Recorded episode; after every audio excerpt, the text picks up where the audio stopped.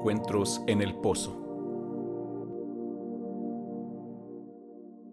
Hola, ¿cómo están? Yo soy Tania Martica y esto es Encuentros en el Pozo. Me da muchísimo gusto que nos estén escuchando y quiero saludar a todas las personas de Sudamérica que nos están escuchando, Chile, Colombia, Argentina, Guatemala, Belice, eh, también Puerto Rico, Costa Rica, algunos lugares de Guatemala que nos han mandado un mensajito. Muchísimas gracias por escucharnos en Estados Unidos, en California, en Ciudad Juárez. Bueno, Ciudad Juárez es México, pero por ahí cerca andan. Entonces, Texas, muchísimas gracias por escucharnos. En México, por supuesto, a nuestros queridos amigos de Puebla, a Pachuca y a Chiapas, a muchas partes de México que por ahí nos han mandado un mensajito y que yo sé que nos escuchan. Muchísimas gracias por seguir escuchándonos. Y bueno, estamos en esta serie en donde estamos hablando acerca del perdón, porque la verdad es que en el mes del amor hablamos mucho sobre el romance y hablamos de cosas así bonitas, pero el perdón es una de las mayores muestras de amor que puede haber en nuestra vida. Entonces, para hablar del perdón, tengo a una, de, una invitada súper especial. La verdad es que no tiene mucho que yo empecé a platicar con ella, pero cuando yo la empecé a escuchar hablar me impactó. Me impactó la forma en la que habla y me impacta la forma en la que ella proyecta su amor de Dios. Entonces, hoy tengo a Lupita como invitada. Hola Lupita, ¿cómo estás?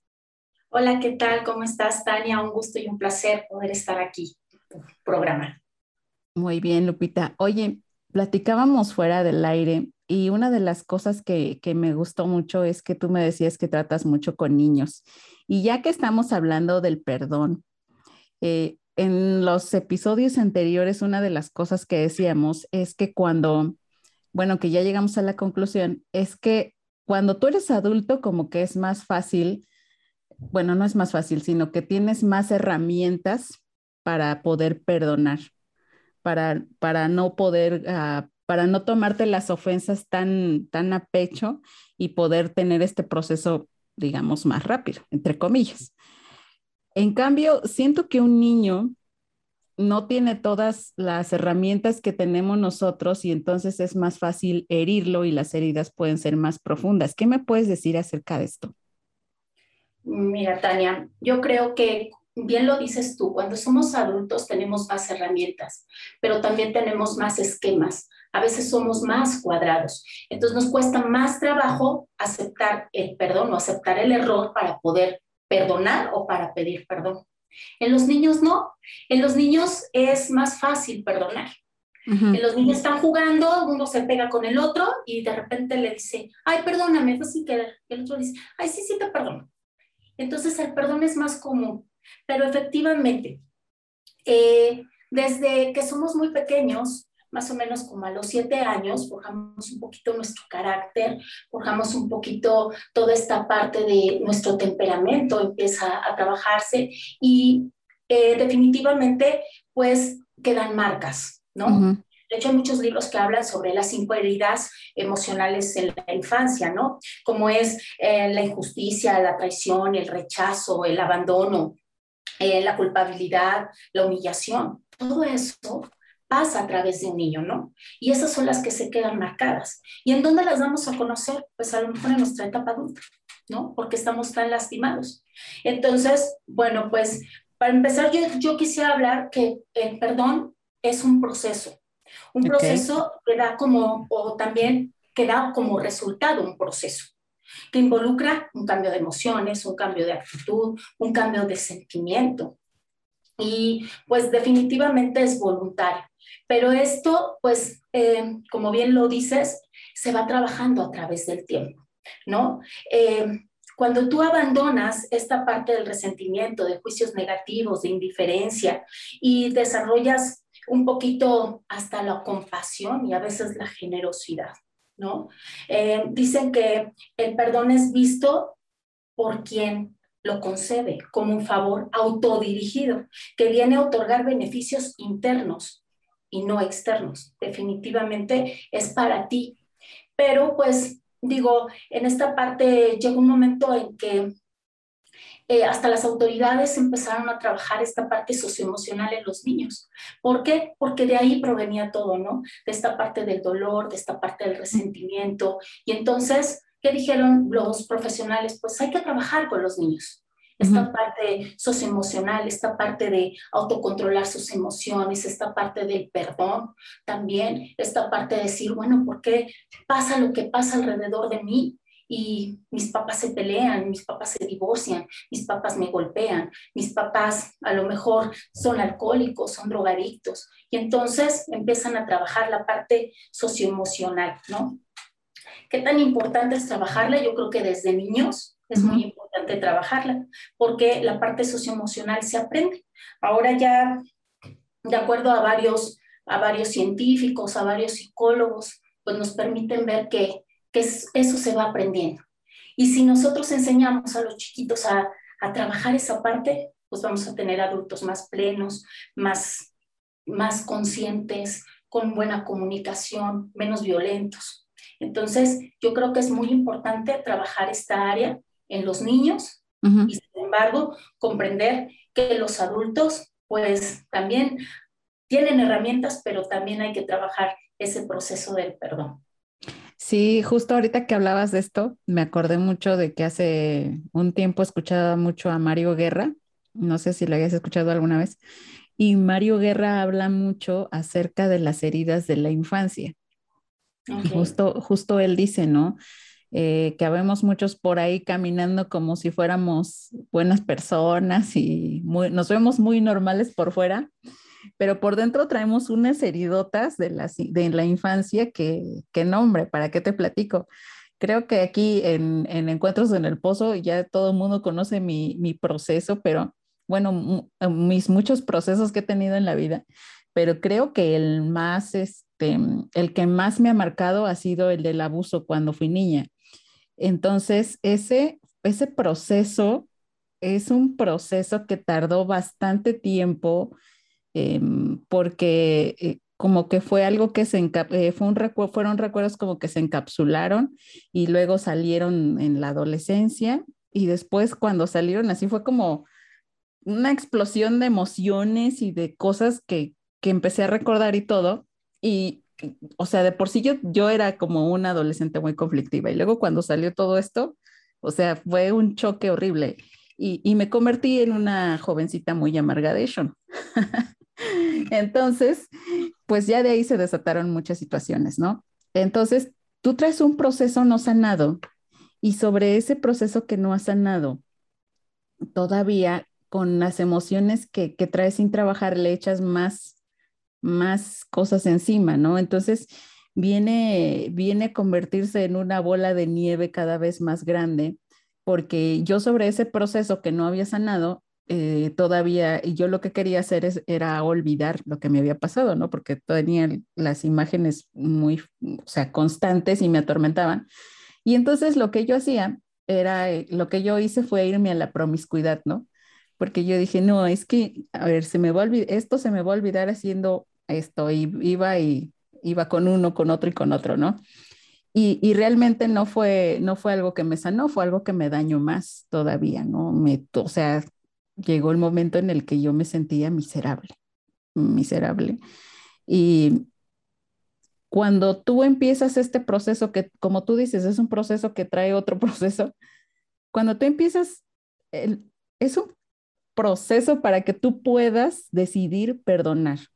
Cuando al fin llegas ahí y empieza el proceso del perdón, es como a ver si, si, si tú me ayudas a descifrar esto, pero siento yo que es como irle quitando capitas a una cebolla, ¿no? Porque cada vez eh, vas perdonando una cosa y de repente te sale otra y luego te sale otra y luego dices, ay, pero es que ¿por qué? Y, ahora, y o sea, y si es así, este, Lupita. Ay, mira, Tania, es, es muy complicado esta parte. Yo le, yo le hablo sanidad del alma. Eh, y, lo, y pongo como ejemplo siempre un caparazón. Cuando tú de pequeñita te, eh, tienes muchas situaciones como, como las que cuentas, como las que este, comentas, pues vamos haciendo heridas muchas heridas, muchas heridas. Y a lo mejor no nada más fue eso, sino también a lo mejor el abandono, a lo mejor esta parte de humillación, esta parte de traición, esta parte de, ¿y dónde estaban mis papás, no? ¿O dónde estaba esta persona? Y empiezas a, a, pues a darte cuenta que hubo muchas situaciones que te lastimaron. Pero a veces lo que hacemos como seres humanos es simplemente poner un caparazón. Y este caparazón indica nada más, no me vuelven a hacer daño. Ahora yo soy la que va a hacer daño. Ahora yo voy a perdonar. Ahora yo voy a lastimar. O ahora simplemente no voy a escuchar, pero no voy a permitir que yo siga otra vez dañada, ¿no? Y volvemos a poner ese caparazón, pero en ese transcurso donde te estás poniendo ese caparazón, vuelven las heridas. Ahora con el novio, ahora con el padre, ahora con la adolescencia, ahora con los maestros, con las amigas, con los amigos, en el trabajo, y vuelves a poner otro caparazón. Entonces, de caparazón en caparazón vas y nunca sanaste las heridas. Entonces, ¿qué hay que hacer a veces? Simplemente quitarte las heridas y ahora ese proceso va a tener que ser herida por herida. Ir sanando una por una.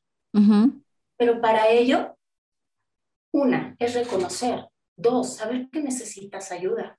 Tres, procesar lo que viviste y saber que en algún momento pues vas a necesitar de algo más fuerte. Claro. Y ese algo más fuerte se llama Dios no hay otra cosa más en quien confiar, porque Dios hace de lo difícil algo fácil, que a lo mejor tú dices, con mis fuerzas no puedo. Y bueno, a mí me gustaría platicarte un poquito cuando yo tenía siete años. ¿no? A mis siete años tuve una situación muy fuerte que, que vino a cambiar toda mi vida, una situación de violencia familiar. Y entonces, pues yo en lugar de decir, híjole, perdono, tenía siete años, ¿cómo dices, perdono algo con lo que a lo mejor vives? Y dices, no, no puedo hacer esto, no, no, no puedo procesarlo, es un dolor tan fuerte que yo lo que hice fue somatiz, este, enfermarme, ¿no? Somatizarlo. Somatizarlo, exactamente.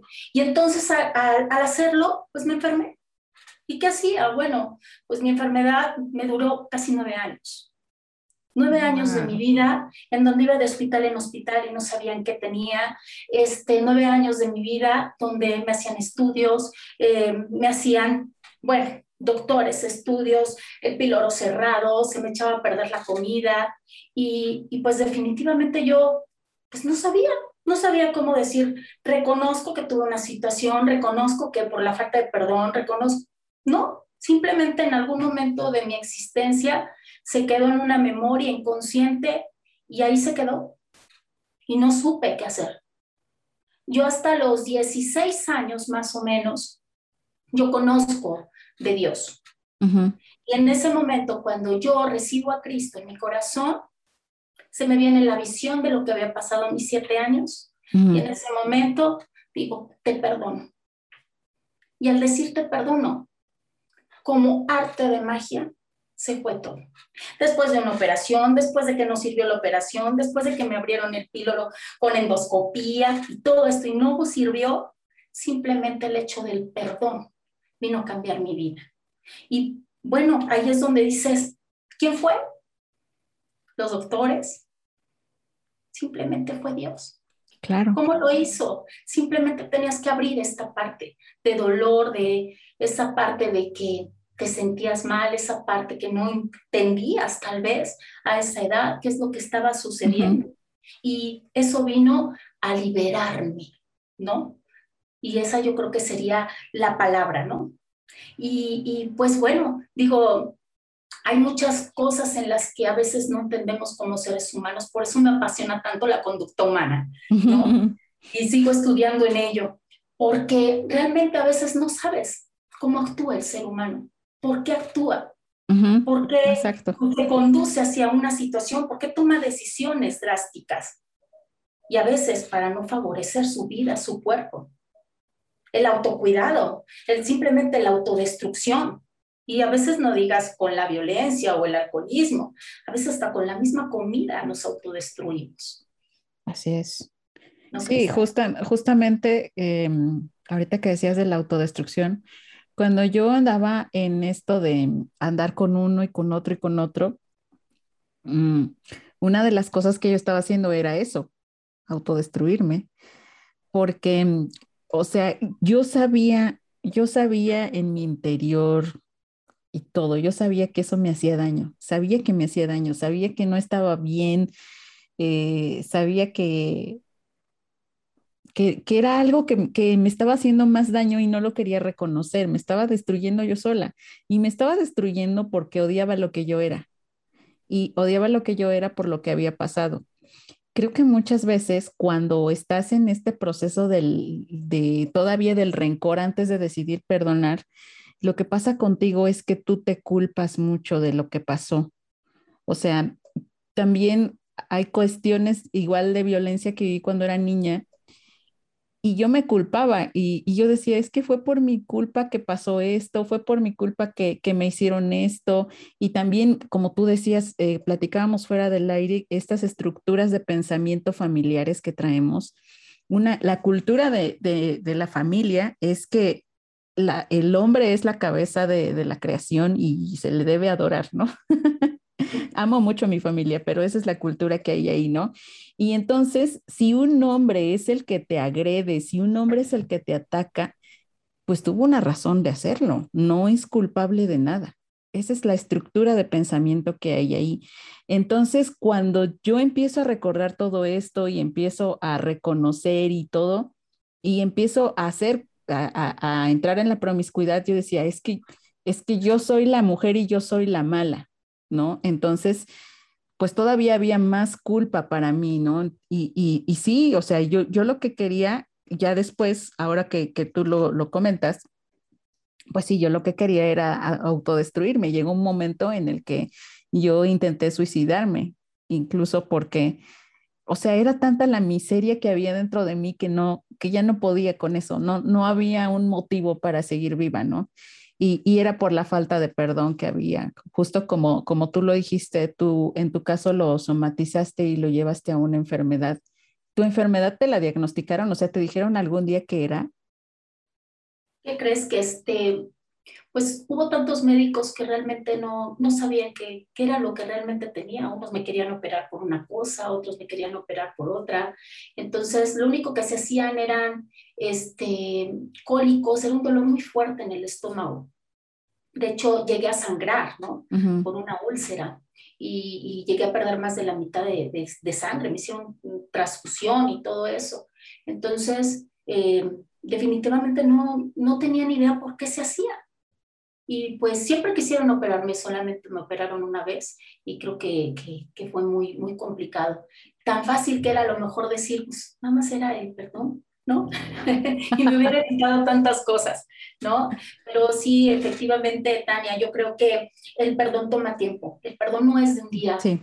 El perdón no es de que ya, en este momento te perdono, en este momento no. Es un proceso, por eso es un proceso. ¿Qué, ¿Cuánto dura? Lo que necesites que dure ese proceso. Eh, sanar el resentimiento, sanar el dolor, sanar las heridas emocionales. Algo que mencionas y mucho es la culpabilidad.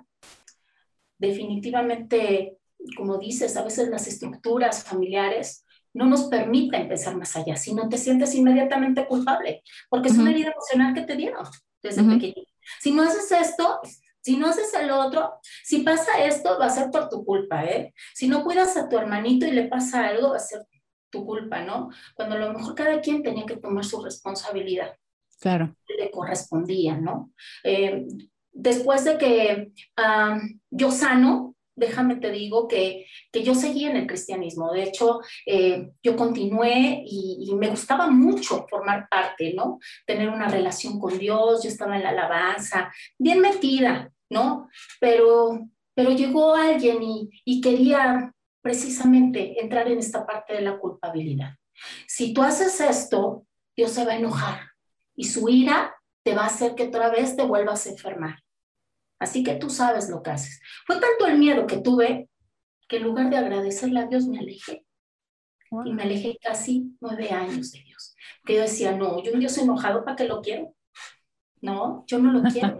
¿Quién quiere un Dios enojón? ¿Quién quiere un Dios enojón o un Dios que me vaya a hacer algo, no? Otra vez, ¿no? Mejor así la dejamos por la paz y tú por tu lado y yo por el mío, ¿no? y, definitivamente yo creo que, que fue la decisión más complicada y difícil que tuve en mi vida, Tania. Déjame te digo que, Fue mucho dolor, fue mm, muchas situaciones que yo viví, pero sobre todo esa parte de la soledad. Cuando tú conoces a Dios, lo que menos tienes es soledad. Cuando tú te alejas de Dios, lo mayor es la soledad. Más aparte todo lo que aceptaste y todo lo que vino, ¿no? De, de, esta parte del mundo, pues te enferma, te amarga, te duele, te lastima y, y, y tomas decisiones que no son conforme a ello. Y pues regresé a Cristo gracias porque Dios quiso que regresara a Cristo y porque empezaron otra vez los dolores de mi estómago. Y volvió a sanar. Pero ahora el perdón fue diferente. Ahora tuve que pedir perdón por cada cosa que hice ese tiempo que estuve alejada de Dios. Y se presentó de una manera tan diferente, tan distinta, que cuando yo recibo mi sanidad nuevamente, pues imagínate, dije, no, no cabe duda, ni la psicología, ni la ciencia, ni nada más que Dios sana. Y efectivamente, algo que tú comentabas era, por algo Dios pone a las personas, ¿no? Por algo hay médicos, por algo hay psicólogos, por algo hay psiquiatras. Pero antes que ellos, el poder definitivamente es de Dios. Quien todavía en estas fechas dice, Dios no existe, me va a curar el doctor. Pues puede ser el mejor doctor, pero si no crees en un Dios todopoderoso, definitivamente el doctor puede fallar. el ser humano falla, el hombre falla, no somos perfectos. El único perfecto, pues, es Dios. Así es.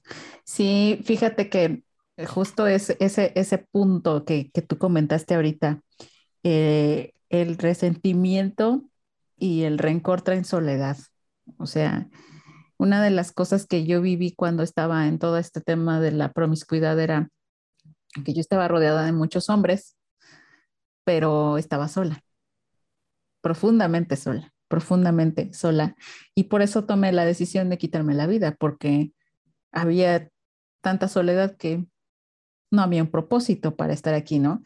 Y, cuando uno decide perdonar, eh, yo, eh, y lo intenté, y me tomé el frasco de pastillas y no me hizo nada, solo me dormí. o sea, Dios no quiso que pasara. Cuando despierto, dije, a ver, Dios, si me quieres aquí es por algo, no sé para qué. Creo que hasta la fecha todavía no termino de averiguar, pero en aquella ocasión dije, no sé para qué, pero yo necesito ayuda porque no puedo sola. Y, sí, yo acudí a él y creo que él, una de las formas que él utilizó para ayudarme a sanar fue la terapia psicológica. Eh, como te decía fuera del aire, una de las cosas que yo creo es que Dios no está peleado con esta parte, ¿no? De, de utilizar doctores y de utilizar eh, estas ciencias que, que hay, ¿no? Eh, si Dios le dio esta capacidad a varias personas como a ti, que eres psicóloga, es por algo, ¿no? no todos tenemos esta, esta capacidad de comprender y de ayudarle a otras personas a entender sus situaciones para poder salir de ahí y, que cuando tú, tú empiezas a entender qué es lo que te pasa, ah, me, me, falta perdonar, entonces te puedes, siento yo que es como más rápido conectarte con Dios, como que tienes una claridad para conectarte con Él y decir, voy a hacer mis terapias y voy a estar de tu mano, ¿no? Y, y como tú dices, hay, hay procesos de, de perdón tan profundos y tan dolorosos que no los podemos hacer solos. Eh, quizá, quizá haya alguien que te quitó al novio y órale, la puedes hacer solita y en tu recámara y ya no pasa nada. Pero hay procesos, otros procesos, a lo mejor para mí es muy fácil decir, me quitaron al novio y en mi recámara yo, yo lloro con Dios y paso un tiempo ahí, un proceso y ya, perdono, no hay bronca. Pero habrá otra mujer que a lo mejor le quitaron al novio y es algo muy fuerte para ella y ella sí necesita un acompañamiento diferente, ¿no? A lo mejor necesita hablar con una amiga, a lo mejor necesita ir a terapia, a lo mejor necesita ir con una persona espiritual y entonces es ahí donde todos tenemos que comprender que estos procesos dependen, como tú lo comentaste hace un rato, cada proceso es diferente porque cada persona es diferente. Entonces aquí también hay que entender esto, ¿no? Que, que si tú estás pasando por un proceso en el que ya no puedes, tú que nos escuchas y dices, es que es que es tonto porque se me murió mi perrito y, y, no puedo perdonar a Dios porque me quitó a mi perrito. Está bien que te sientas así. Y si necesitas compañía, búscala. Si necesitas apoyo profesional, búscalo. No está mal. Dios no se enoja si tú buscas un, un apoyo profesional, si buscas a un psicólogo, incluso a un psiquiatra para que te pueda ayudar con este proceso, ¿no, Lupita? Definitivamente, Tania. El perdón es para quien lo concede, no para quien lo recibe. Exacto. Entonces, eh, definitivamente eh, un proceso psicológico, un proceso psicoterapeuta, un proceso tanatológico, siempre va a ayudar, ¿no? Al paciente a procesar ese dolor, a concientizar, a reconocer, a visualizarlo de otra manera, ¿no? Hay cosas que tenemos aquí guardadas en el corazón, ¿no? Y pues Dios nos dice, cuida tu corazón porque de él emana la vida, ¿no? y, y hay cosas en las que a lo mejor duelen tanto que no las reconocemos, ¿no? nos tomamos, sí, de Dios, nos tomamos totalmente de Él y le servimos, pero si no es trabajado, si no es llevado a cabo con profesionalismo, podemos lastimar a los otros. Podemos lastimar a los que están a nuestro alrededor, a nuestra propia familia. Y lo peor de todo, lastimarnos a nosotros mismos, porque duele. Duele esa parte que no reconocemos y que nos dañó tanto porque queremos taparla con un dedo y no se puede así, ¿no? Entonces yo creo que pasar por el proceso del dolor no solo va a sanar tu corazón, también va a brindar muchos beneficios que permitirán tener una visión distinta de tu vida, en la relación íntima con Dios y con la gente que está a tu alrededor. Solo es cuestión, lo primero que hay que hacer es entregarle a Dios tus emociones, tus sentimientos, para poderte liberar. Y Él te va a guiar a dónde tienes que hacerlo, qué, con quién tienes que hacerlo, qué persona poner, ¿no? Todos, absolutamente todos en la vida, todos los seres humanos tenemos historia. Tenemos historia de dolor, tenemos historia de resentimiento, de tristeza, de heridas emocionales, pero depende de nosotros abrir nuestros caparazones y sanar para una vida plena. A veces no es personal, déjame te digo, el dolor de otros eh, los transmiten o no los quieren enseñar. Y te toca a ti elegir si los quieres para ti, para continuar y para lastimar a otros, o si quieres sanar desde lo más profundo de tu corazón. Ser conscientes, liberarte, sanar, reconocer, ya sea en psicoterapia, en logoterapia, ahora muy conocido como el desarrollo de inteligencia emocional, ¿no? Que te va a permitir tu autoconocimiento, la automotivación y la empatía. Y para ser empáticos, déjame te digo que hay que ser muy humildes para poder ver al otro a través de ti, ¿no? No nada más ponerte los zapatos como dicen, sino es ver al otro sin tus prejuicios, sin tus esquemas, sin tus valores, sin tu dolor. Ah, es que a lo mejor siente lo mismo porque como yo lo pasé más o menos similar, a lo mejor siente lo mismo. No, cada persona es distinta. cada persona procesa de diferente manera, ¿no? Entonces, pues ver el perdón como también forma de resiliencia, ¿no? Del error de la situación, de el dolor también aprendemos. Ahora, ¿qué nos corresponde a nosotros? Y, y, pues una de las mejores cosas es que tenemos la libertad de elegir, ¿no? Elegimos qué queremos para nuestra vida. Y pues bueno, diría por ahí, el perdón es la esencia del amor que sabe comprender el error y poner remedio. Y yo creo que eso es lo principal, poner remedio, ¿no? Aunque duela, aunque pasemos por ese proceso, aunque tarde tiempo, aunque tarde años. Pero el día que sanes, ese día vas a decir,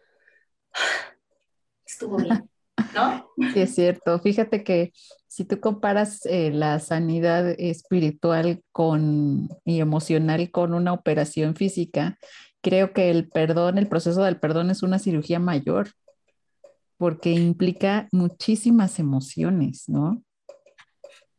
Sí, yo creo que, bueno, cuando te duele la cabeza tomas un paracetamol y se te quita, ¿no? Cuando hay trabajo emocional, cuando hay trabajo, pues, muy de ti, no hay pastilla. Ese trabajo tienes que pasarlo tú, es un proceso en el cual te corresponde a ti sanar o seguir lastimándote y lastimar a los demás, ¿no? Exacto. hay un cuento que me gustaría, que yo soy mucho de cuentos. ¿Cómo ves? échale, échale, échale los cuentos. Solo lo voy a resumir, pero me gustó mucho porque es un cuento que se llama La ciudad de los pozos de Jorge Bucay. No sé si lo hayas escuchado. Y pues tiene un hermoso aprendizaje que me llama mucho la atención y precisamente es de lo que estamos hablando. Dice, cuenta que es una ciudad de pocos, em, de pozos vivientes, siendo sus existencias normales como cualquier ser humano, como cualquiera de nosotros, ¿no? Por lo tanto, existían pozos de todos tamaños, desde su abertura flacos, gordos, de todo tamaño, y algunos de mármol, otros de metales preciosos, también pozos modestos de ladrillo, hay otros de madera, y también hay unos pozos pobres que solo pues tenían el hueco y se abrían en la tierra. Un día chismeando todos los pozos, de brocal a brocal, pues los pozos comentaron que en un pueblo de humanos, comentaron que deberían cuidar su interior más que su exterior, o sea, su contenido. Y entonces los pozos se empezaron a llenar de joyas, de arte, de dinero, de libros de estudio, algunos otros de equipos electrodomésticos, y entonces se llenaron a reventar. Y no contentos con esto, aumentaron su capacidad de anchura y otros, por supuesto, comenzaron a imitarlos. Y por supuesto, empezaron a llenarse y a llenarse. Pero un pequeño pozo que vivía lejano de ahí, donde se encontraba, del centro de la ciudad, él solamente observaba. Y pensó que si seguían así, pues un día de estos se confundirían sus bordes con el riesgo de perder su individualidad, su identidad. Así que este pozo pensó en crecer, pero a lo profundo. Pero observó que no podía, sino primero sacando lo que tenía adentro, su contenido, vaciándose de lo que le impidiera seguir en esa profundidad. Le daba mucho miedo, por supuesto, estar vacío, pero lleno de valor un día, continuó, mientras los demás, por supuesto, se apropiaban de todas sus pertenencias. Hasta que un día, ya esto le llamó proceso, se admiró de gran sorpresa. Abajo de lo más profundo encontró agua, algo valiosísimo, y la tierra que lo rodeaba, el pozo, renació con colorido, con fertilidad, con muchas flores, con muchas plantas, se veía hermoso. Y por eso en algún momento le llamaron el pozo vergel. Todos querían saber cómo logró ese milagro. Y él decía, solo hay que buscar en el interior. Wow. lo profundo, vaciarse. Y yo le llamo a esto vaciarse con los seres humanos, al dolor, a la injusticia, al rechazo, a la humillación, al abandono, a la culpabilidad, a esa falta de perdón. Hay que vaciarnos. Muchos quisieron hacer lo mismo, pero ¿qué crees? Sabiendo que tenían que vaciarse, olvidaron la idea.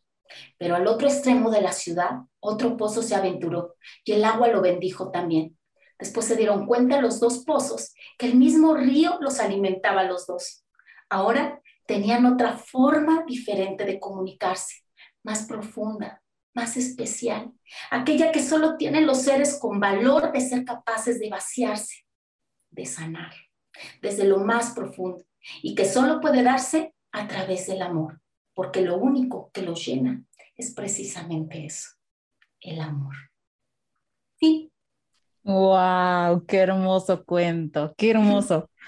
Sí, de verdad que está padrísimo ese cuento y justo, justo va con un comentario que iba a hacer, porque creo que una de las cosas que, que hablamos en común de nuestras historias personales es que un día, lo, un día el, los recuerdos vinieron y el dolor fluyó, ¿no? Y muchas veces cuando tienes, em, lo voy a llamar así para que me entienda la gente de allá afuera, cuando todos tus demonios te atacan, y no, no te, te, dan miedo, te da miedo lo que te dicen, lo que te recuerdan y, prefieres no hacerles caso, los callas y dices, vamos a ver una película, vamos a hacer esto y te llenas de actividades, como decías, ¿no? De los pozos, te llenas de cosas y, y vamos a hacer esto, cosas que me distraigan, que no me dejen pensar en esto porque esto me pone ansioso, no me deja dormir, me, me hace hacer cosas.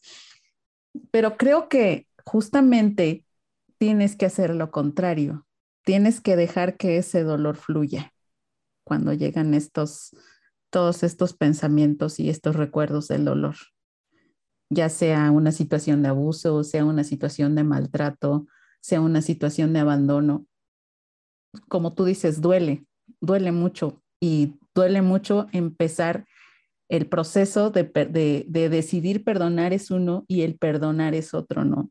Y esos dos procesos duelen mucho.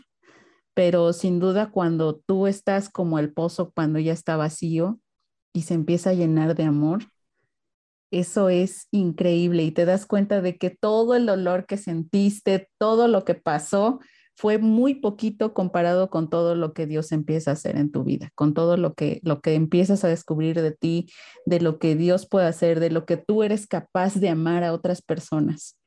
Y dices, valió totalmente la pena. Yo, yo en lo personal puedo decirlo y yo creo que tú también, Lupita, podemos decir esto, valió totalmente la pena haber pasado todo ese dolor, haber pasado todos esos años siendo procesadas y, y, haber, haber a veces regresado a los puntos y que, como tú dices, yo me alejé de Dios y otra vez me enfermé y así y así, ¿no? Yo también me, me alejé de Dios y otra vez volví a caer y a hacer cosas que no le agradaban a Dios, en fin, pero al final, cuando termina ese proceso, somos, somos la mejor versión de nosotros mismos. Bueno, no somos la mejor versión, somos mejoradas, todavía podemos mejorar más. Y entonces, a ti que nos estás escuchando, yo te quiero decir esto. Si están viniendo todos esos recuerdos, es porque Dios lo está permitiendo para sanarte. Si tienes miedo, como decía hace un rato, es normal que tengas miedo y busca a alguien que te acompañe en ese proceso porque va a ser doloroso, va a ser difícil, pero va a ser lo mejor que te puede pasar si tú le permites a Dios que entre en ese proceso. Entonces, pues Lupita, ¿qué te puedo decir? La que no hablaba hasta un cuento nos contó, fíjate, qué padre.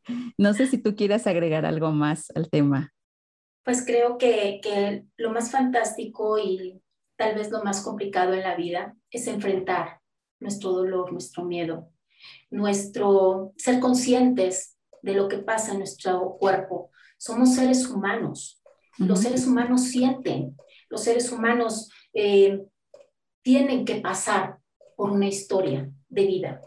No es culpa de nadie, porque no lo es. Todos aprenden de alguna manera, pero a veces tenemos que tomar la decisión de liberarnos, de ser conscientes y sobre todo eh, de pedir a Dios que procese ese dolor para ser totalmente libres de eso. Y entonces ahora sí, al ser plenos, vamos a dar a conocer lo que somos a los demás. Vas a poder ayudar, vas a poder escuchar, vas a poder a lo mejor hasta dar consejos, ¿no? pero, pero definitivamente cuando no puedes, busca ayuda definitivamente yo creo que Dios pone a las personas, Dios hace los doctores, Dios hace los psicólogos, Dios hace los terapeutas, Dios hace a cada uno de una manera especial, con dones, con talentos. Y pues a veces tenemos que también ocuparlos de alguna manera, ¿no? Para procesar toda esta parte del perdón y ser plenos también en la vida. Tan solo para tener una relación con Cristo y amarlo completamente también se necesita ese proceso. Muchas gracias. Muchas gracias a ti, Lupita, por habernos acompañado en este episodio. Y se me olvidó, siempre se me anda olvidando últimamente, saludar a nuestros amigos de la comunidad LGTB y todas sus letras. Hay algunas personitas que nos escuchan de, de, la comunidad y les doy muchas gracias porque algunos de ellos me han mandado mensajes y me han comentado acerca de sus procesos de, de perdón y, creo, yo espero que esta, este episodio les haya, les haya abierto un poco más el panorama acerca de, de lo que ustedes están pasando. Y, y, sepan que pues aquí en Encuentros en el Pozo todos son bienvenidos, nosotros creemos que todos podemos tener un encuentro con Dios, vengas como vengas, seas lo que seas, creas lo que creas y tengas la orientación sexual que tú tengas, puedes tener un encuentro con Dios. Así que muchísimas gracias por escucharnos y muchísimas gracias a ti, Lupita, por estar en este episodio. Gracias a ti, Tania. Un placer y un honor, de verdad. Pues estamos en contacto con todos ustedes. Recuerden, el episodio está en Spotify, Google Podcast y Anchor FM. Bendiciones.